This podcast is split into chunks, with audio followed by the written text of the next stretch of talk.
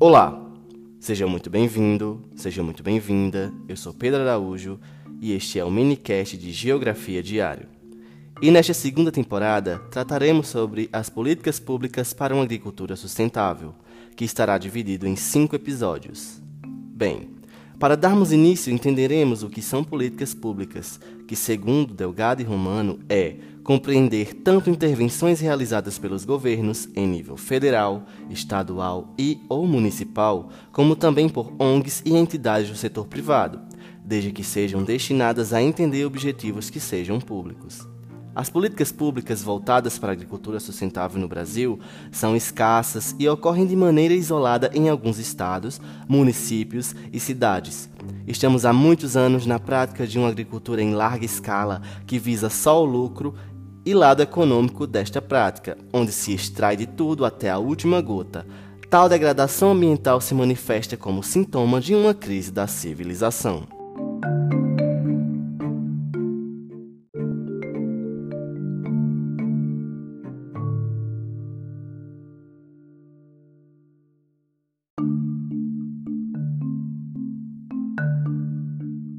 A agricultura familiar é o caminho para a sustentabilidade e, baseada nisto, nos últimos anos, políticas e programas vêm sendo criados para a valorização e incentivo desta prática familiar que é milenar.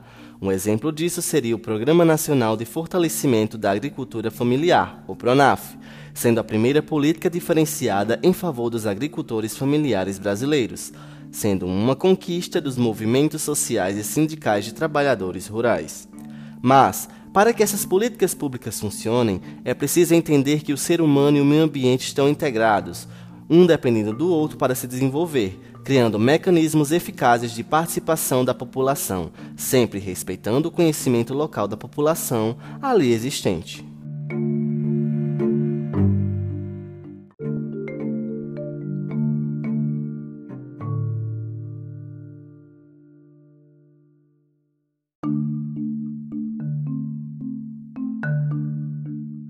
No mês de outubro de 2020, o site Agroendia no Campo e Mesa divulgou uma pesquisa feita pela ANA, Programa Nacional de Agroecologia, que identificou mais de 700 políticas nacionais de apoio à agroecologia no ranking de políticas agroecológicas, sendo em primeiro lugar o Paraná, que ocupa a liderança com 147 iniciativas.